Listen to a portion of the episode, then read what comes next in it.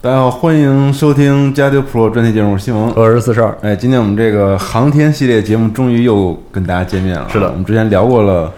两期节目，对对。然后一开始是这个徐老师给我们分享了一下航天工程整个的大致的梗概，是的，里面分为了几个大的部分。然后我上一们期顺着这个讲，嗯，对，其实我们把这个火箭，嗯天地运输系统天地运输系统大概的讲了一下，嗯，然后其实这一期呢，该轮到这个轨道设计这块儿了。是的，然后今天我们请来了另外一位重量级的嘉宾，张鹏张老师嗯哎，对，这个也是徐老师推荐的。然后徐老师但今天不在，嗯就张老师来主讲。是的我给大家介绍一下张老师啊好，嗯呃张老师是徐老师的同事啊，其实对，然后他是清华。航运硕士毕业，然后在咱们飞控中心曾经也做过十年啊。嗯然后他在刚刚结束的全国轨道设计大赛里面，代表这个天安星控参赛，嗯，然后成为参赛的航天这个商业航天公司里面唯一一个提供有效解的，嗯，这个团队。是的但是张老师刚才跟我们说，其实他是一个人参加的 啊，特别厉害。张老师跟我们打个招呼，好，啊，大家好，呃，哎，非常感谢赵老师来对啊，我们这 次主要要聊的就是这个轨道设计相关的这些事儿，啊是吧，对。然后这个在详细的开始讲解之前呢，我先跟大家大概说一下，今天我们会说到哪三个问嗯题。其实。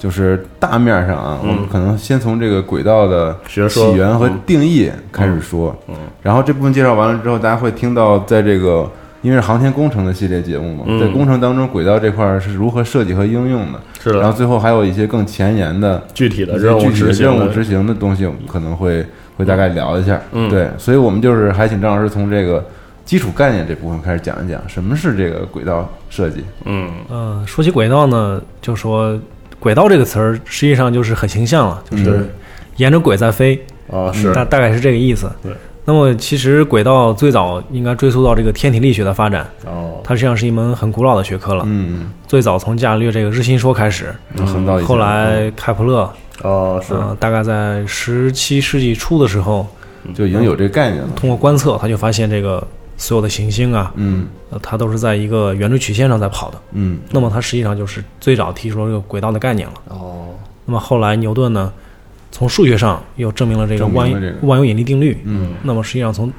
呃更加科学的角度，或者说动学的角度，就对这个呃这个天体的运行，啊，有解释了这个，对，就是相当于做了一个证明。就有一个明确的认知，知道这个所有的天体都是在对，就是轨道说上开普勒说出了是什么，那么牛顿说出了为什么。哦嗯科学嗯。啊从这儿开始就可以做一些轨道计算和设计，是吧？没错，没错，嗯就说呃，从这以后呢，呃，天体的运行实际上跟我们人造卫星的运行，呃哦啊，遵循的这个基本原理或者说就物理是是一样的是，一样的、啊。对，对对，就刚才我们了解了啊，这个从古至今人类是如何发现行星运行的规律的，嗯，然后他们这轨道本身也就存在。是对，的，但是这个说到航天工程呢，这轨道是我们自己设计、自己哎控制的，嗯对，它就是一个特别人工的事儿，它是不像这些行星本身是自己形成的这个轨道的概嗯念。所以说，就是从这个时候开始，我们比如说发射我们自己的卫星或者有效载荷等等，最初这轨道设计就是是怎要么从进什行么的，时候开始进行？对，嗯、应该这么说嗯，呃，轨道设计呢，从任务论证的时候就开始做了，嗯，最早的时候，对，先于工程实施可以说很多年，嗯有的时候尤其是对这个大型任务来讲，嗯，我们轨道设计从一开始就开始做，嗯，比如说我想去火星，没准十年前就开始呃，是这样的，研究这没个事错儿可没不错可，行，嗯嗯，我我之前有个同学做这个国防科工局的木星探测的这个论证，啊，嗯木星探测，嗯，对，那已经是在十年前 了。哦那么现在我哦们木星其实还还没有没确定具体的时间。嗯，哦，对，就是所以那个时候轨道这个就是要介入到这整个项目里面了，没错没错嗯，它是就是随着这个工程的进展，要一直做下去的一个工作。嗯所以说，从最最初的一个大致轮廓有个概念，嗯，那么后面到嗯，不断的把这个做细，方案做精，哦跟各系统把这个接口协调清楚，哦，到最后的工程实施，它是大概是一这样一个流程，这哦样一个过程。对那，最初最初一般是什么样的？就是最开始的第一次类似第一版设计是怎么做的？第一版设计可能就是发源于这个一个咖啡馆，大哦家啊坐着聊， 我们要做一个什么事儿，哦这个要大飞到那个大了什一么个上排版，哦我比如说我们要做一个通信卫星，嗯那我们选个同步轨道，嗯，哦是吧？我们要做一个对地遥感，嗯，那我们做一个太阳同步轨道哦，啊。如果说我们要做这个星呃星际物联网，嗯那我是不是做一个星座？什么星座呢？哦呃，什么沃克星座，还有玫瑰星座，什么什么叫 worker 星座呀？星座我们知道，就上次徐老师跟我们讲过，这星座一就是组一组星对一组星连连起来，这叫星座嘛？呃对，嗯，嗯对，那但是具体是 worker 和这个玫瑰星座都是具体对的这么这么科幻的感 觉，对，而沃克星座实际上比较简单，它就是，嗯呃，选定若干个轨道面，嗯那么轨道面是均匀分布的，嗯然后卫星在轨道面上的位置也是均匀分布的，嗯就是这样以后呢，形成一个比较均匀的地面覆盖。嗯，哦对，这样就是这 worker 叫星 worker 星座，对对对，嗯玫瑰星座可能就稍微有些区别，然后它那个呃，从三维投影上来看，有点像那个展开的玫瑰花一样，哦。哦是这样。所以其实根据不同的任务目标来进行不同的轨道的选嗯计算对和对选择。嗯对，像 Walker 和玫瑰星座，这都是比较成熟的星座。那么需要对一些新的任务，嗯我们可能还需开发要一，些新的。没错，需要设计一些新的一些轨道构型那我再问点基础的啊，刚才有一词儿没听懂，就是这轨道面儿。啊。因为我之前玩游戏的时候，我知道这轨道高度是大概什么意思，就是你越高，你飞的这圈儿就越大嘛对。但这这轨道面儿是是什么意思？呃，轨道面是这样，就是我们刚才提到了，最早他们从这个日心说，嗯到后来开普勒三定律，嗯我们说这个轨道，可以描述了呢，对，它实际上是一个圆锥曲线。嗯那么圆锥曲线呢，它实际上是在一个面上运行的，对对，说是椭圆它嘛是有个面儿，嗯对，对，这个面就是轨道面。嗯哦那么我们在轨道设计的时候，通常面面向的就是这个确定这个轨道怎么描述这个轨道这个问题。嗯呃，那么对这个恒定性的轨道参数是有一个定义的。嗯呃，这么讲，你要确定这个航天器在空间中的一个状态，嗯通常需要几个量？几个 量？对，这个完全不知道， 三个三个量，三四个嗯呃，是这样的，就是三个量我们可以确定位置，对，那么它的速度呢同样是三个量，哦哦加哦，所以说我们需要就是六六个量我们需要六个量。哦对，那么刚才您提到这个轨道面呢，实际上是需要两个量来确定。嗯那么这个平面在空间中的位置确定的话，我们需要这个平面的一个指向。哦那么这个指向，呃，我们专业术上术语上来讲，也叫一个轨道倾角。嗯，轨道不倾行向，现在有点太复杂了。这六个，要不然你分别说一下都是什么吧？对啊那我一先个嗯一个一个说吧。我先介绍一下，就是、呃经典轨道根数吧。嗯，经典轨道根数就是六个量，嗯、一个这是叫经典轨道根数是吧？对对哦对 对，学习了。嗯，第一个是什么呢？第一个是半长轴，半长轴。哦嗯对，第二个是偏心率。哦半长轴是什么概念？半长轴就是椭圆的一个长轴的一半儿，你这么想。如果对圆的哦长话，轴其实就是椭圆最远那两端中间的那叫没错，长轴的没一错半儿，就是正圆的话就是半径的意思。嗯是这样的，嗯对对。哦然后偏心率，嗯那就描述这个椭圆的一个椭度吧，哦对嗯，形状。扁不没错扁没错，嗯哎，对，扁不扁，哦半长轴就是它的大小吧，可以这么说。可以这么可以这么说嗯，对，，就大小和它的形状，形状。形嗯状嗯，对，这两个量就描述大小和形状。明白了。那么第三个量就是轨道倾角，哦嗯那么在一个惯性空间，或者说，呃，这空间空间里头，嗯，我们需要确定这个轨道面，那么它的角度对，怎就么是样这个。面相对于，比如说赤道面，嗯或者说黄道面，嗯，或者说白道面，我们就它肯定有一个相对的一个相对的一个角度。角度。嗯对，那么这个角度确定之后呢，我们这个面嗯还是可以转的，对吧？对啊，还是可以那么那么转的，就是相当于有个进动，就是绕对对着对绕着对中间这个轴还可以转是。那我们再需要一个量，把它锁定住。第四个量嗯，对，把它把它卡住。对，嗯，我哦们这个量叫呃升焦点。升焦点升焦点精度，嗯或者是要升焦点吃经，就是我就我们如果相对于赤道来讲的话，就是嗯升焦点吃经。哦就在赤赤道上的一个精度。嗯，哦给它锁定它的位置。对对对。哦那么这两个量呢，就确定了这个呃轨道面，就是哦说、或者说叫这个呃轨道的空间指向，嗯，哦啊，对吧？明白对，它在明白空间中会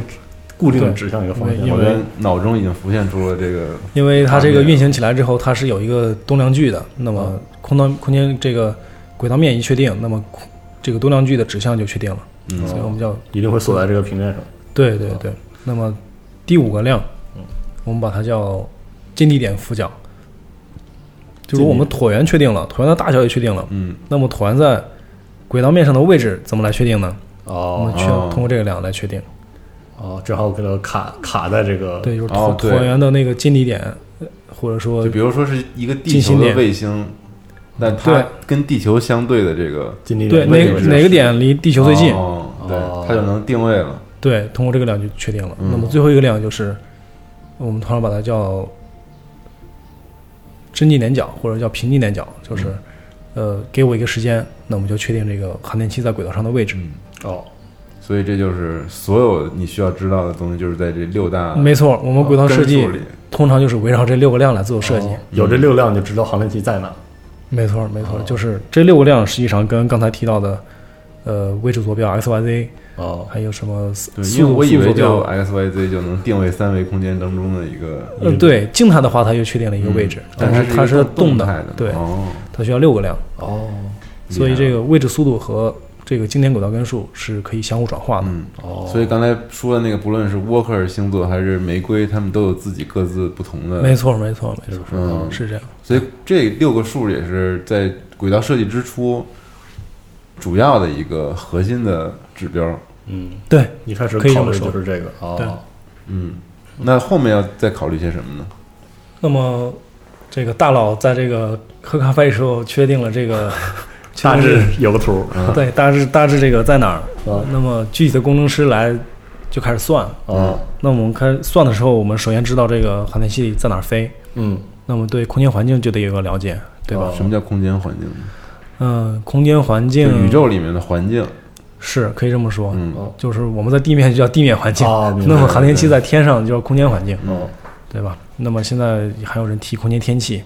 哦对，对之前是徐老师讲了，说这空间天气主要跟太阳有关系，是吧哦？是对嗯对对对对。那么，那么我们在轨道设计中，我有时候更多的叫空间环境。嗯，这个时候考虑哪些量对，呃，工程师在呃具体的轨道设计中，这个核心的这个数学工具，呃，我们可以说就是牛顿第二定律，嗯就 F 等于 ma 这就个。还是这个最简单，对，可能初中生就接已经接嗯触过，嗯是的对，但是但是我但们它是核心的。嗯因为这个特殊的空间环境，哦这个 F 这块儿我们变量就特别多呃，对，我们就需要做很多比考如虑都。有哪些不同的？嗯，比如说呃，这个地球轨道，那么最大的这个 F，那可能就是地球引力中心引力。嗯，嗯那么我们知道，实际上地球不是一个是不是一个正正圆对圆体啊？呃核心的一个球体，对，嗯就是它不是一个，呃，我们通常叫二体问题，哦就是我们要考虑到地球的一个非球形，哦对哦非球形对，非球形不够圆，对对这个航天器会有一些射动，嗯，哦是这样。然后射动，呃，射动实际上就是我们在嗯二题听问起题来是之后一，种干扰的感觉，就是在二题问题基础之上，我们考虑到的，呃没错，可以认为是干扰，嗯哦就是它的英文词是 perturbation，实际上就是干扰的意思。嗯，哦哪个射字？呃，拍摄的摄，哦对射动就是照相机那个拍摄的摄。哦是挺神的，啊，就是二理体解不了这个意思对二体问题的时候，我们比如说我们把地球作为二体问题中的一个体，我们经常把地球就视作一个很很很均衡的球体，那或叫者是中心引力啊，就是一个对点嗯。但实际上具体执行的时候会变得非常复杂，然后就对引就入比射如动说在上边那个不是特圆的地儿，那个地方形成轨道的话，是不是就要考虑这些射动的因素了？没错儿，没错儿，哦就是就是这个 F 等于 ma，F 一可能就是中心引力，哦就是地球中心核质心量。的那个，嗯，那么 F 二、F 三就是射动，就可能就是射动力了。哦，刚才提到了这个地球的非球形射动，嗯，那么近地卫星我们还得考虑大气阻力，嗯哦对，就是尤其是一千公里以下，这个呃空间大气嗯还是有影响的。嗯，那么在不同的呃时间，就是不同的年份，嗯，它这个大气也是变化的。对对对，哦我靠，徐老师之前应该讲过，就是够够复杂的，是这个，对太阳活动它有高年、低年，对嗯那么对这个还包括地磁活动的影响，嗯，那么对大气都会造成这个大气密度的变化，嗯哦，那这些我都要考虑到这个都会带来势动力的变化。哦，明白对，就是尤其带来这个大气势动的变化。就这些小小细微的干扰都统称为射动射动力的的射动是吧？对对，嗯哦，就是现在提到了中心引力，对，嗯呃，地球非球形射动，嗯，大气阻力射动，嗯，还有太阳光压，光压光呀，对就是太阳光辐射压力。哦，全程可以这么说。这个也会对它造成力的影响吗？没错儿，这个哦，嗯，这块儿光光也会造成力的影响吗。这块儿说来话长了，就是，呃，就是太阳，我们一方面要利用它的太阳能，嗯，供电是吧对对，翻板我什么们的需要把翻板做的尽量大。嗯那么尽量大之后呢，这个太阳光打在翻板上面，光子反射以后会对它造成一个辐射反压作。用吗哦，我靠，这还有嗯个这还例有这还有对你别看它小，但它持续作用结果还是非子，然后常惊轨人道的就。会偏是吧？对对对，哇神了，这这块儿是呃嗯必须要考虑的。哦像我们高光轨，的力像这个嗯高轨卫星，啊嗯，高轨卫星的话，就是离大它气这很个远的卫位置，星都很大，嗯，哦，呃，卫星都很大，然后它翻板也很也大，很大，对，然后这个照大气射阻啊一力反直倒一直冲着大它气阻力反倒不用考虑哦是那么太阳光压反倒是一个比较重的哦一重要的一个制动因素，照时间长它就偏了，对，它一直在照，哦可能就最后就把它这种反作用力让你它说的偏很离对轨，道最后就把轨道拉偏了，是哇这样，我哦们就需要轨道维持。哦，哇，真没想到这这个个从来没想过，这有点震惊了，感觉是嗯这么小的力都能影响到轨道的，对也是哈，差之毫厘就谬以千里，谬以千里嗯了。轨道一直都是这样的。是，其实其实，在深空探测中，我们有时候还会会想到利用这个太阳光压，哦，我们叫太阳帆，嗯，就是、哦，太阳帆是这个，其实是这个意思这个意思啊，啊，对对，太阳帆，就是太阳帆就是利用光压来产生动力的，没错没错，哦，那少得多大呀？那呃得，巨大了，那科幻小说里那肯定是越大越好，哦那肯定是越大越好。嗯，那么工程中，呃，日日本是发射过，它很早就发射了一个伊卡洛斯，它可能就是几十米、几十平米的这样一个一个帆，帆哦特别轻，特别薄。哦对，但是它还是哦。工程上最早做了一个验证。啊就算我们说还不能像科幻小说里就拿那个推飞船，但是我对我们现在已经可以用这个效应，比如说省一些燃料之类的来做这个轨道变化。对对对嗯，要不然就是运用它，要不然就是抵抗它呗，是吧？，对对就是对，这意思。哦，嗯，嗯，那么不光是呃我们这个近地卫星，嗯，呃飞远了以后有光太阳帆，对，这个小行星，我们有时候也要考虑。嗯，它这个太阳光的造成的影响，嗯，对它轨道是有影响的。哦，哦，太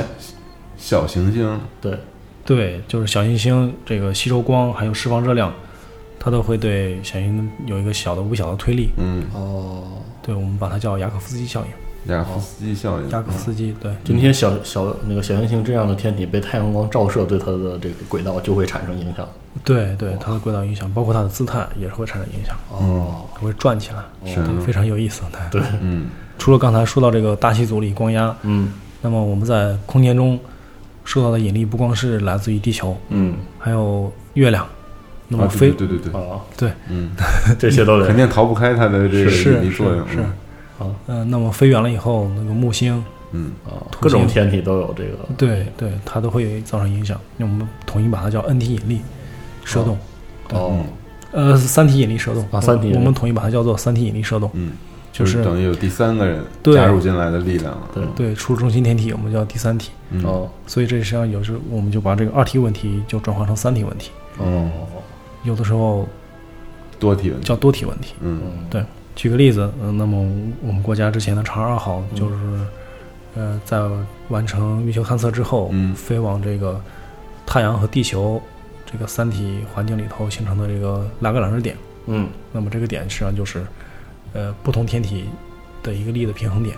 哦，那么就是比较平均哈，不被它牵扯，也不被它牵扯，对，可以这么说，不是就互相牵扯，但是中间是一个平衡的位像置坐，跷跷板中间一样。嗯，哦，对，两边都都能抬腿，就是那意思，啊，对，但是不代表就是说我们在这儿就是最哦放那儿就稳定可以嗯不动了，对，这五个点，这五个点的位置不一样，嗯然后它的稳定性也不一样。嗯，那我在这五个点附近飞的时候，嗯也不一样。哦，对，还是需要做一些维持。这哦这就是，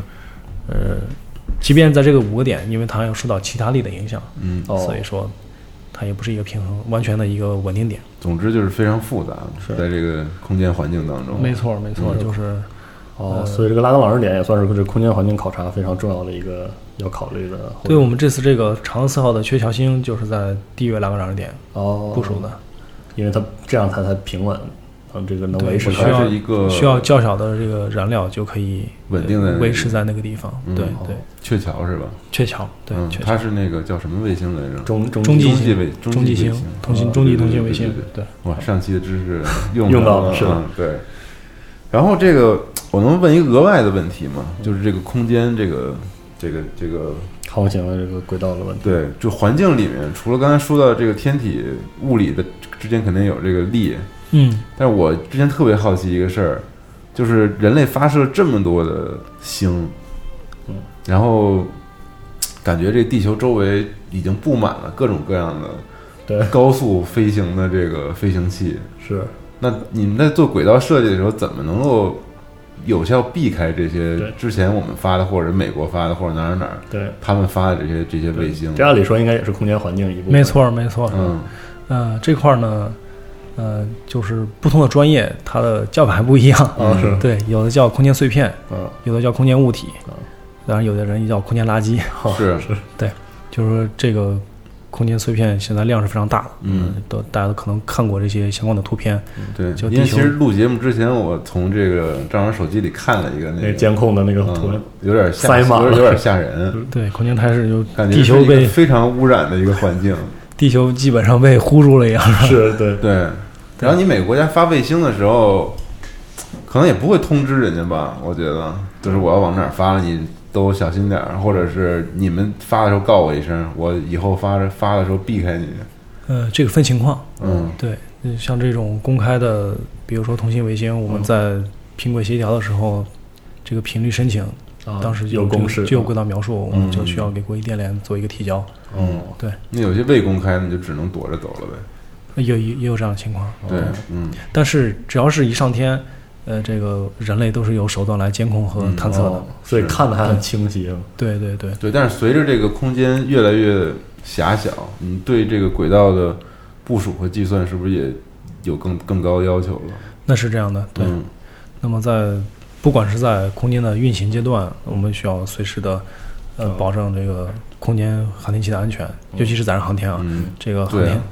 撞命一下人命了人命关天是在上面儿，那我们随时随刻随地的，我们都需要做这个碰撞预警。哦，呃，九二幺任务的时候，我们专门有一个专业组来做这个事情。哦，就是来判断这些碎片和飞行器的位置的，相对距离啊哦，嗯这个哦，碰撞的趋势啊，等等等等。得保证你在整个任务过程当中不受任何干扰。对，如果说避不开了，那我们就需要做一个规避，嗯就是就是主动做机动，嗯然后避开这个空间碎片的影响。哦，你看这些事儿，咱都地上看不到的，是嗯天上一片垃圾，对，对，嗯就是看着是 挺清浩晰。瀚宇 宙，对一片平静，实际上后面是对，嗯惊天涛马骇的东西惊惊涛骇浪，这个任务是执行起来。哦嗯所以在这个设计轨道的时候，也要考虑这个，就是发射的时候轨道是不啊，是对，会发经过发射预警也是很重要的一个应用。对，嗯就是在发射过程、发射发射前，我们就要对对这个空间碎片、空间环境做一个评估。嗯，对其实那我也也是监控它的轨道的位置，是不是和我们的轨道有交集，或者然后会不会撞到？没错，没错。嗯我我们现在像美国，可能比较这项工作进行的比较早，嗯它对这个空间，这个十公分以上这个物体基本上都是有编目记录的。然后哦，有编号了，就是，对空间物体有编号，哦然后它的轨道也会定期的发布公布，嗯都是公开的。嗯。对我们国家这块儿也在进行相关的工作。嗯，对，哦，那我能问一个额外的问题，可能跟轨道没什么关系，你讲，因为我们之前其实看过好多科幻电影，比如说什么《地心引力》之类嗯的，因为它那个飞行器不都是飞得很快吗？对，有对些飞得快，有些飞得慢，但是我我感觉好像大部分都飞得很快。对，那一秒都是七公里以上。对啊，那就是巨快无比。是，那撞一下，那岂不就是就炸烂了吗？就全都就是那种四散奔逃的样子， 然对后所有没的错碎片没就错到处乱飞。是啊，那你你在你在撞击之前，可能能判断所有的小小碎片十五毫厘米以下的位置，但一旦出现这种万一出现这种对情不况，会碎片撞碎片了是吧？呃，是这样，就是我们航天器设计的时候，呃，就航天器本身的设计啊，嗯，嗯、它是有一个空间碎片的防护的。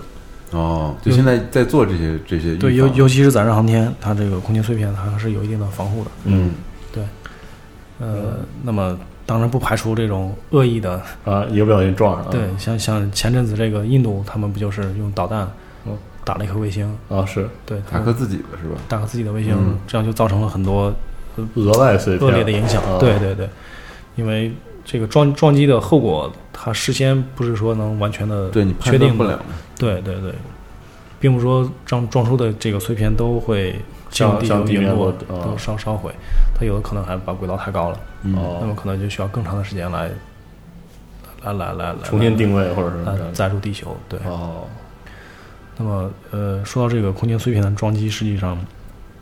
嗯、有一个效应叫开斯勒效应，哦，就是开斯勒效应啊，对，就实际上这个或者叫开斯勒现象吧，嗯它描述是一种什么现象呢？就是说，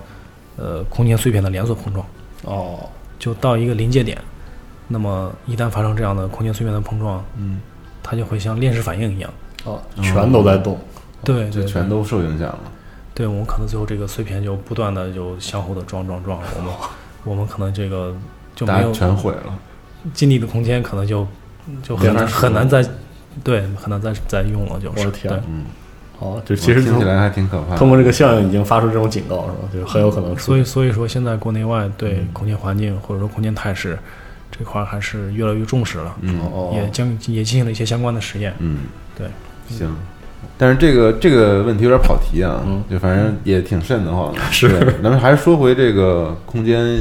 空间环对境嗯轨轨空间环境对轨道的影响。除了这些以外，还有其他的吗？呃，还有啊，就比如说刚才提到空间天气的时候，嗯实际上这个第四场嗯它是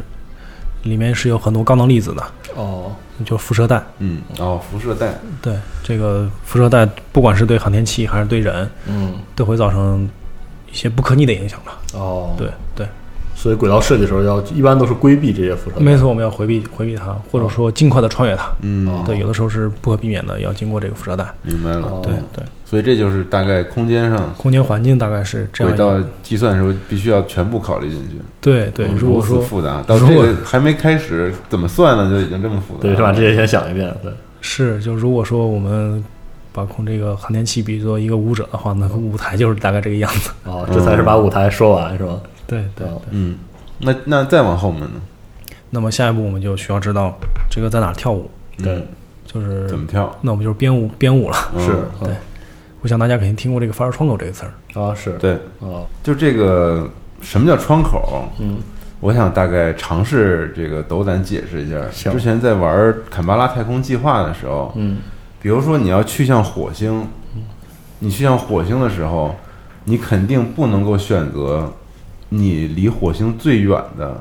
那个时间做发射，嗯，反正是不能随随便便往那儿飞是吧？就不能你随便发射，哦就是你你要你需要加你需要，因为那个游戏提供了你时间加速的这个功能，嗯，你你在加速时间的时候，你可以看到太阳系里面所有的星体都是在怎么运运运作的。是那你要选择火星离地球最近的时候哦来发射，可能你才能更好的节约你的燃料。和让你飞得更更加的这个有效率。嗯我举的例子不一定对啊，但是嗯我理解窗口期应该就是这个，在你最合适、最能节约燃料，然后最让你更有效率的飞行嗯的这个期这个阶段、这个范围，是是叫一个窗口期。这个窗口期有可能一年能有一次，或者是更少是吧或者是更更少，是这意思吗？我刚刚呃解，释，嗯没错，你你说的很对，就是窗口。一方面呢，因为轨道是椭圆的嘛，它肯定距离你的位置会随时在变化。对，但实际上我们做这个发射窗口设计或者筛选的时候，呃，需要考虑更多的因素，嗯就是燃料节约肯定是一个这个成本上是是一个比较大的因素。嗯那么同时我们还考虑到很多约束，嗯就是航天器入轨之后，它上面的一些敏感器呀，嗯，嗯它的呃一些一些载荷呀，它有一些自己的约束，比如说，因为它要太阳太阳的关系，嗯它的呃一些对地的观测的一些任务的要求。到一些特定的位置主要是任务要求。刚才我们提到啊决定，的刚才我们还提到这个轨道面的影响，对哦对对是那么轨道面跟这个发射场之间的关系嗯，就非常复杂。等等，就决定了这个发射窗口。嗯呃，我们需要在一个比较大的这个空间里头进行一个嗯搜索，嗯，是确定这个我们什么时候发射这个航天器。找出一个最好的解对决方对案。，就刚才拿您说的这个火星探测来讲，嗯、实际上我们专业里头把这个东西叫猪排图。猪排，呃对，就是对我们想那啊吃的猪吃的那个猪排，哦没错，没错，就是这这个猪啊排嗯。那什么意思呢？就是我们把呃一段时间，可能是比较长的，可能数十年的一段时间，嗯，嗯，做这个发射窗口、好发射发射时间，啊哦发射的规划时间，对，然后大概几十年是吗？几十年之内，嗯对。然后我们把呃这个到达时间，可能嗯在这个发射时间之后，可能也呃几年时间，嗯，也是一个比较长的范围。嗯，那我们在每个点，我们都做一个计算。然后它将啊来放在这个纵轴和横轴上做一个图对表，对，然后这个图实际上就是描述它这个转移代价，嗯，可能最后画出来就是一圈儿一圈儿的样子。我像猪排的那个，哦对对对，就像猪排那个纹路一样。嗯哦，那我们在这个猪排图里头就可以找出一个点或者说一个区域，那么在这个点发射，它对应一个发射时间一个到达时间。嗯，就是具体的一个方案出来了。嗯，对，那么这个窗口基本上就出来了。哦，对，这就是一个呃比较常用的一个转移轨道的一个设计方法。哦就您刚才说那个转移代价，就相当于这是从这个转移代价的角度去考虑。没错，没转移错代，价其实就是一某种效率吧，可以这么理解。就燃料，燃料消耗吧。对对对，哦嗯，嗯啊，是从这个出发，然后用这个猪排图呢，我们定下来一个窗最口。佳的窗口期，对对对，嗯就是这个转移代价，呃，在这个任务中，我们可能考虑的是燃料最优。嗯，刚才西蒙也提到了，这个离火星这个要位置近关系最好的时候，嗯那么有的时候呢，呃，燃料消耗不是我们优先考虑的，嗯哦我们考虑的可能是转移时间。哦，要快。对，比如说人要去火星了，哦，那那你我不那我们能不可能让他在这个地火之间飞好几飞个十年， 飞飞上个两， 飞没有那么好长，的，可能一般来讲可能就是两百天，嗯，哦，大概这样的一样子。太长了，对，那太长了，那我怎么办？那我哪怕多消耗一些燃料，嗯让它尽快到达火星。哦，这样同时呢，呃，因为人在这个航天器上也要吃喝拉撒，嗯对，就说可能补给之类的，对最后最后它的补给携带可能还会少一些，嗯，哦就是反而就省，反而对也对省。对对对就是很综合的考虑呗。哦对就是对哦要不然就是节省燃料，要不然就是让让人对，能它够是一更快个到达综合优化的过程。嗯，所以这个窗口期实际上就是说，为了实现是根据目标而定对的。这一次目标的最效率的那个发射期，就是窗口期。，对，一嗯个是目标，一个是约束。哦，所以“转移代价”这个词感觉非常的综合综合啊，呃对能够形容很多很多的东西。是。嗯，嗯，没错。哦，说这个窗口期一般就持续多长时间呢？就持续多长时间都有是吧？对对，你像考虑约束多的话，可能就窗口特别窄。嗯，经常我们有这个零窗口发射，啊，就其实没有窗口期就发了。对，就是我们可能可能就十分钟，但是我我们天但是我们十分钟之内啊，它发射上去，结果都不一样。那嗯么可能要瞄着窗口前沿，哦瞄着窗口中间，或者说窗口后沿，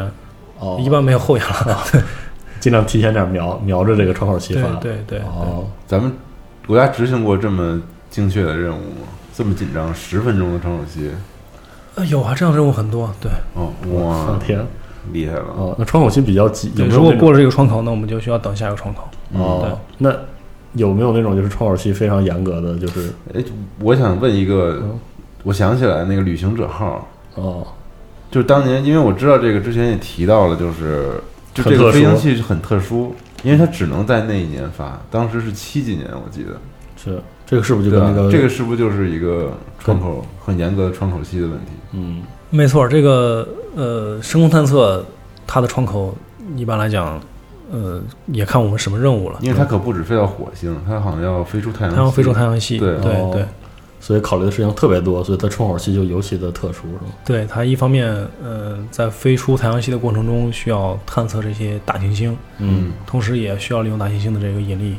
作为一个甩摆。太好了，嗯你终于讲到这儿 了。这个之前是我特别感兴趣的一个点，嗯，就是那个人说引力甩摆也也是吧嗯要叫引力弹弓了嘛，对吧？对对对，对，这这个是什么一个概念？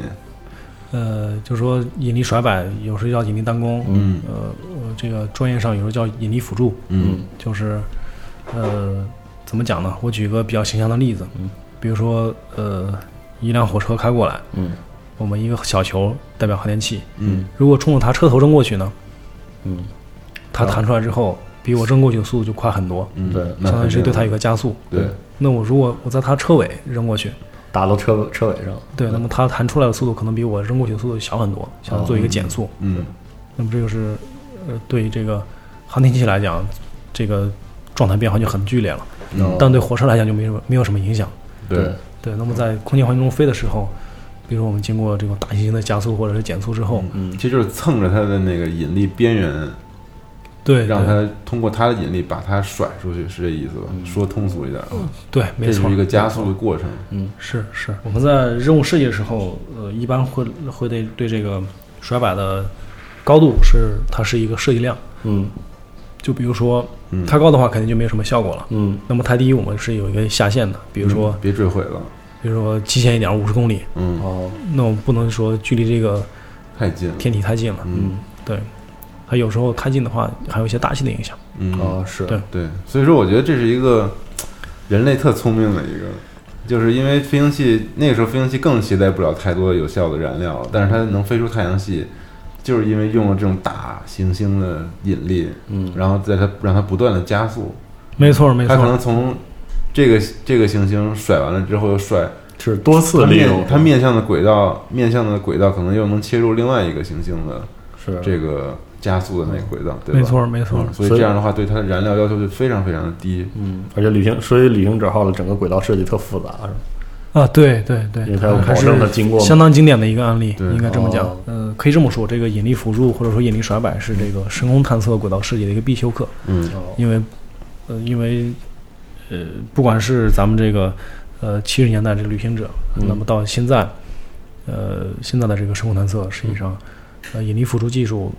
都是呃随是非常重要的一基个，基本是每次任务中都会出现的。嗯啊，所以就是因为这么复杂轨道，所以当时旅行者号的窗口期非常非常非常的罕见，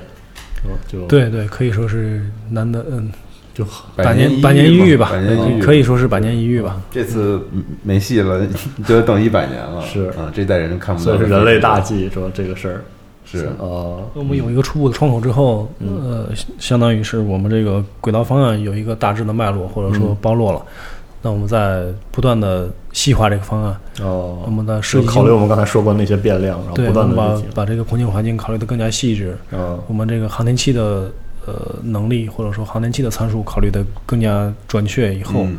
我们这个轨道设计就不断的迭代，然后哦，同时呢，我们在这个过程中需要跟其他各个接口，呃，各其他各个系统有一个接口的协调。嗯，嗯他们那边的变化也会影响咱们这边的。是这样，是嗯这样，有的时候甚至是牵一发动全身的一个影响。嗯，嗯嗯嗯，对，系统工程就是这样的，对，没错，没错，相互制约、相互补充，是吧？嗯对对嗯，不断要做一个均衡，啊。嗯，取舍。嗯，比如说您，比如说您在参与设计的时候，跟比如说其他分系统，它有什么需求会直接影响你可以的？举个简单的例子呗。嗯，我之前的工作经历实际上是呃测控部门，哦就是呃属于这个地面测控系统，嗯那么跟轨道之间的一个接口，相当于就是确定这个呃航天器系统跟测控系统之间的一个接口。嗯那么它的轨道设计就直接影响了我这个呃测控网的一个呃能力，嗯，或者说我的测控网的能力就制约了它的一个轨道设计。哦，就是我要保证我的轨道必须得经过测控中心能看到它的那个区域。可以这么说，哦呃尤其是我举一个比较典型的例子，像这个载人航天轨道，嗯呃，尤其是这个载人飞船返回的时候，嗯那我就需要在呃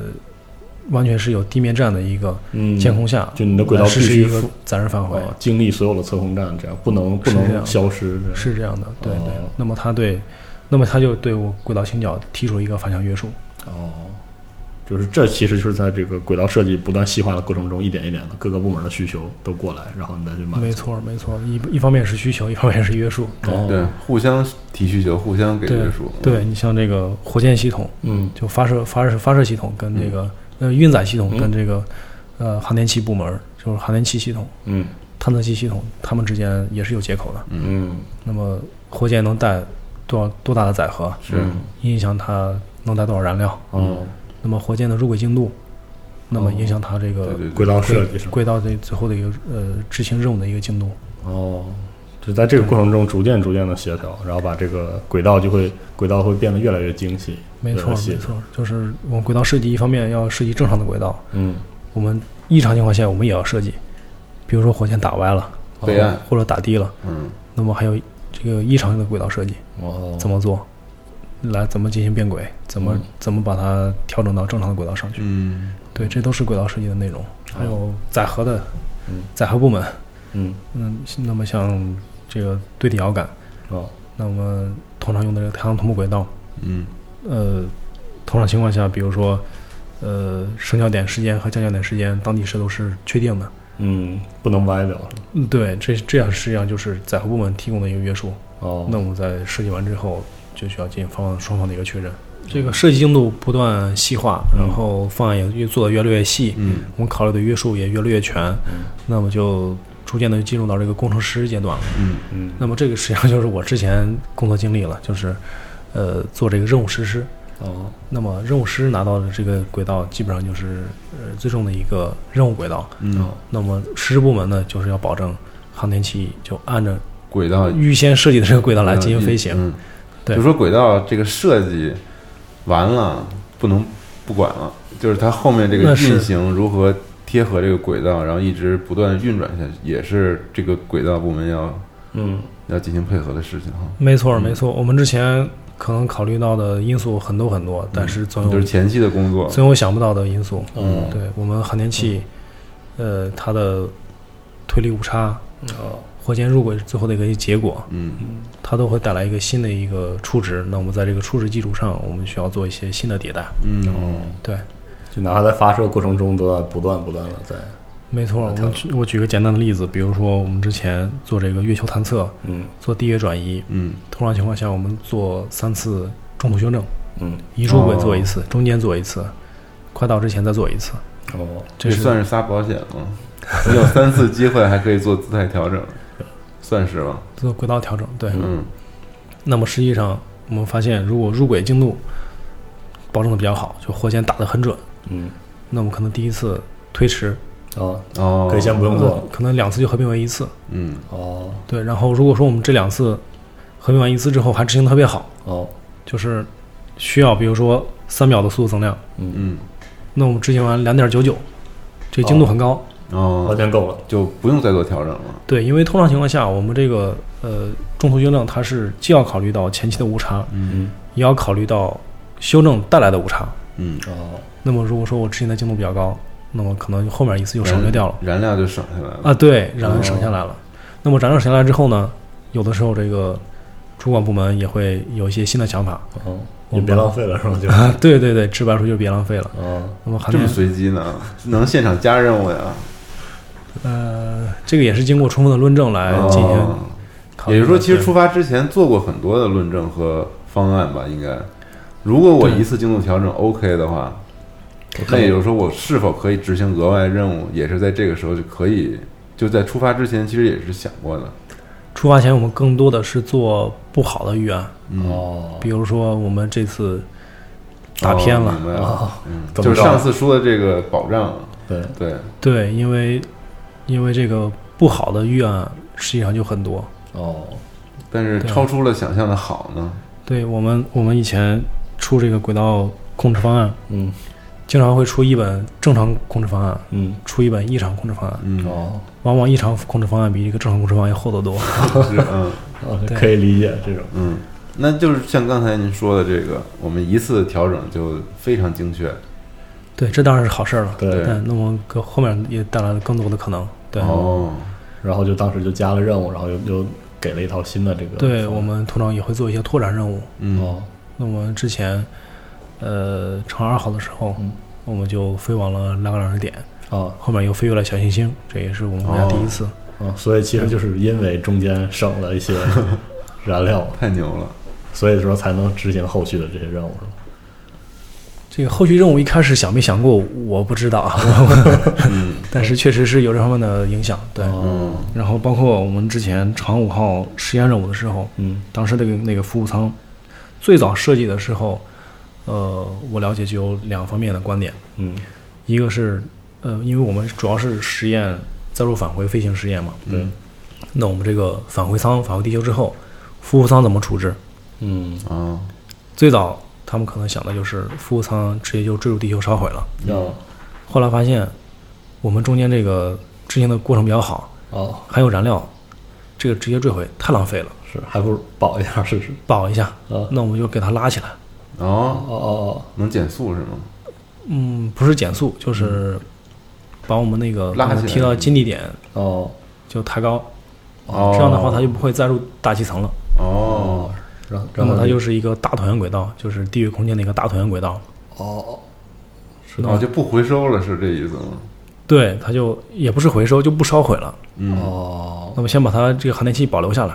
以后有能力了再去我们先拉，取回来我们先拉起来。哦，可能会有用，对吧？对，可能会有哇用。塞！我现在怎么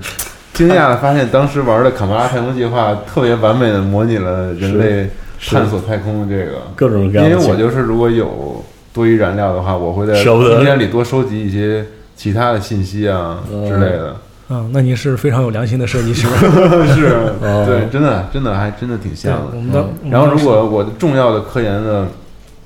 东西，嗯，如果没有足够的燃料飞回来的话，我你会可让它我飘会，再找一个地方，然后在那儿待着，然后我再发一颗上去去找它。呃，嗯，所以这些都是可以满足的。如果就是在执行过程中出现对了对对，好的这个意料之外的事情，我们也也有这个相关的轨道设计预案来满足。棒极了。对，可能就是现场设计了，因为我们当时实际上当时决定拉起来之后，嗯，还没确定去往哪里。哦，然后就开始整个这个轨道设计部门就介入，开始对我们论证有这个有这个操作部门也参与了，然后哦嗯设计部门也参与了，就是有不同的方案，我们就开会，哦，让大家来用评哪审。个？这太有意思了。对，那太棒个了最最后我们就又让它回到月球，哦，那么对后续的长航五号任务做了一个提前的验证，嗯，就非常有意义、有价值了。嗯对，哇塞，棒。这样一来，实际上就是呃一个空间轨道设计的一个全流程了。嗯，从从咖啡馆开始，嗯，对，从最开始的 到最后任务结束头脑风暴，到最初的分析，到后面设计，嗯然后细化，然后是先易到难，哦先全先全局，嗯哦后局部，哦先粗精度到高精度，嗯哦，高精度到可以工程执行，然后没错，嗯到工程执行的一些具体的指导导航。哦对，这就是全面的一个工作流程了。对对对，哦，它轨道设计确实就是方方面面都要没设计错没错那。这个结束之前啊，我们开头那个也其实也介绍了，后面还有一些比较前沿的案例，想让张老师分享一下。包括因为哎嗯哦张老师参加这些竞赛啊什么的，对，因为这个竞赛，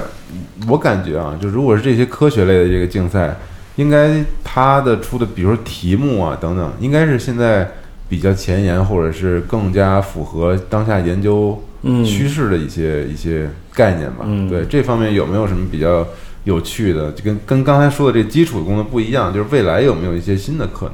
能和这个在轨道研究方面的一些小的嗯方向您？见了一些，您见过了一些比较特殊的课题什么的，啊，这个轨道竞赛呀，是实际上已经办了有国内外都各办了十届了。嗯哦，对他关注的问题也是在不断变化的。嗯呃，应该讲，呃，一方面是关注新技术，嗯另一方面关注新任务。嗯呃，那么我给大家分享几个点吧。嗯，一个是多目标多任务，这这个方向，哦，这是最早开始呃轨道竞赛的时候，呃、很多大家题目都是这对个大家关注这个小行星探测。哦，小行星的典型特点就是非常多，是非常小。您呃这么这么多天体，您去哪儿？怎么去？嗯，这实际上就是一个多目标。那么我们去的过程中，也有很多的探测形式，哦飞跃、撞击、半飞、附着。嗯哦对，我们第一届国际竞赛实际上就是一个小行星撞击任务。嗯嗯那么当时 JPL 就是利用呃多次的甩摆，最后是木星的甩摆，形成一个逆向撞击方案。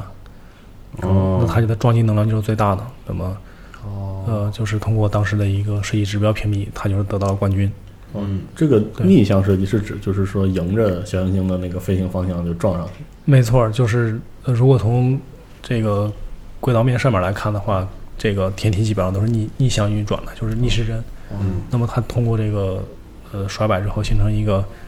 或者说叫呃倾角一百八十度哦，这样的一个方案。就就是是撞击的这个力量最大。对，就是通过甩摆把轨道面直接掰过来了。嗯哦对对对，就是刚才提到的这个多目标多任务。嗯那么有，那么我还涉及到，呃，在这个大行星探测的时候，嗯通过顺访的小行星，啊，这也是一个多任务的一个评价哦。旅行者号其实就是点没错，没错，哦没错，对就是要路过的时候可能要拍摄一些行星的这个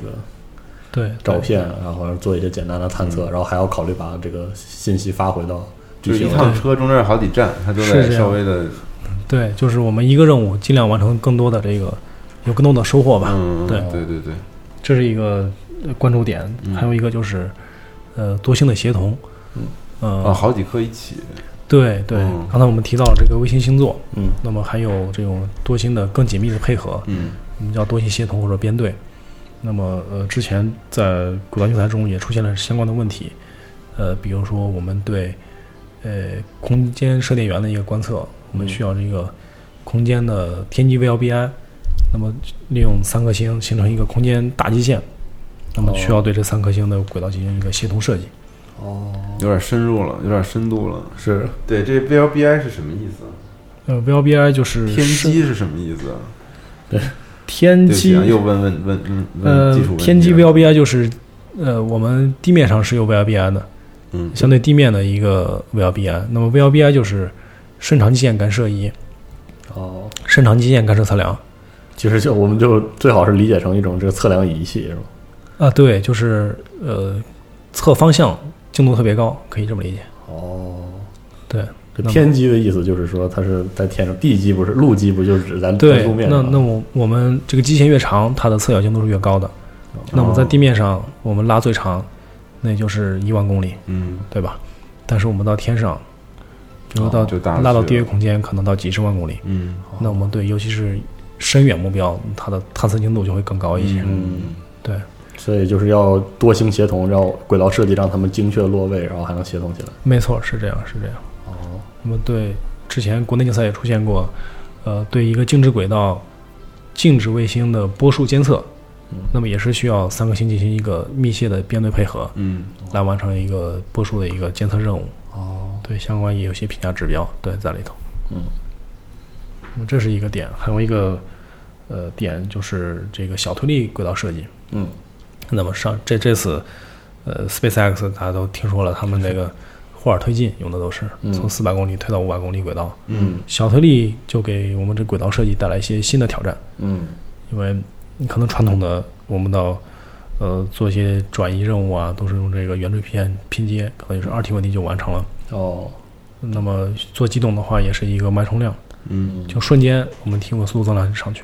哦那么刚才提到了那个六个量位置速度，我们做一个状态的更改就可以了。嗯那么小推力就不一样了，它就相当于持续的改变你的一个状态，嗯，它是一直在动动态的改变这轨道。对啊你的，你的你的控制是一个持续持续性的。嗯，还真是。嗯这样的话，你的你的这个选择性就非常大了。哦哦，这是完全另外一个概念上的一个轨道控制。对，，这就是一个新的一个轨道优化问题。嗯，就是技术的进步带来的这种计计算上的思路的完全不同，是吧？没错，没错。但我怎么感觉更复杂了呢？因为之前玩游戏的时候，都是一下是嗯吗？一下啊点一下火拉倒点火，然后五四三二一停收了嗯然后就你就那轨道面就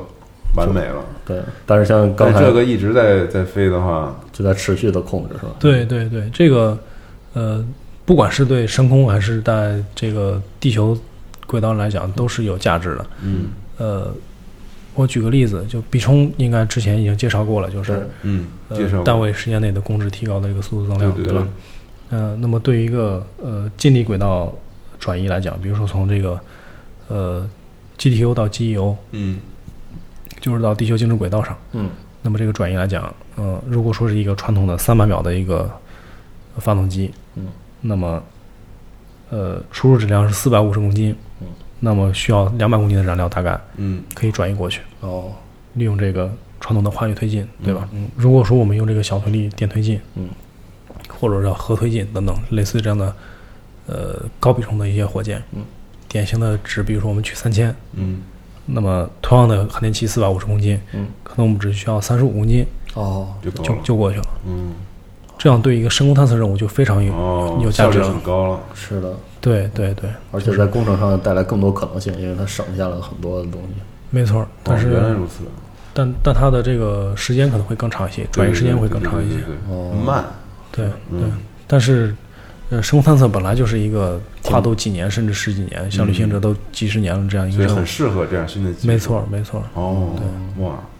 所以这个轨道轨道设计、轨道控制还有很多很多的要考虑的。对，很有意思的事情在里头。感觉今天大开眼界，是我了解了一堆之前没有想到过的问题。是嗯，这变量比我们想象的还要多，是对，本来但是其实轨道这一期啊，也是可能我们所有这节目里面最抽象的一期，是嗯因为轨道并不是我们实际可观察到的东西，对它而且就是一个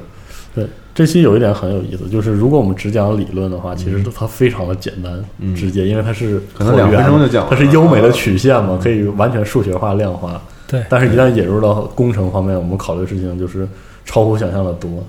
是没错各式各样的东没西。错虽然每一个也可可能我们或多或少也可以把它数学化，但是加在一起，它是一个特别复杂的系对统。对，工程约束很多。哦，嗯，嗯，感觉又是再次回到我们这个系列的一个主题，就是说落到工程上还是得落到工程嗯在上。工程上的时候，对我们考虑的是另一种对不一样的先有科学后有工不程，断做取舍，trade off。对，哦，是嗯。今天这期收获很大，感谢张老师做客。是的嗯，对， 谢谢大家。啊，嗯，行，那那我我们这个下期也请大家期待啊，我们该讲这个嗯有效载荷有可能效载荷等等这些新的话题了嗯。对，然后我们再请其他的这个专家来我们给我嗯们分享，对，感谢今天郑老师做客啊，我们下期节目再见。拜拜。嗯，再见。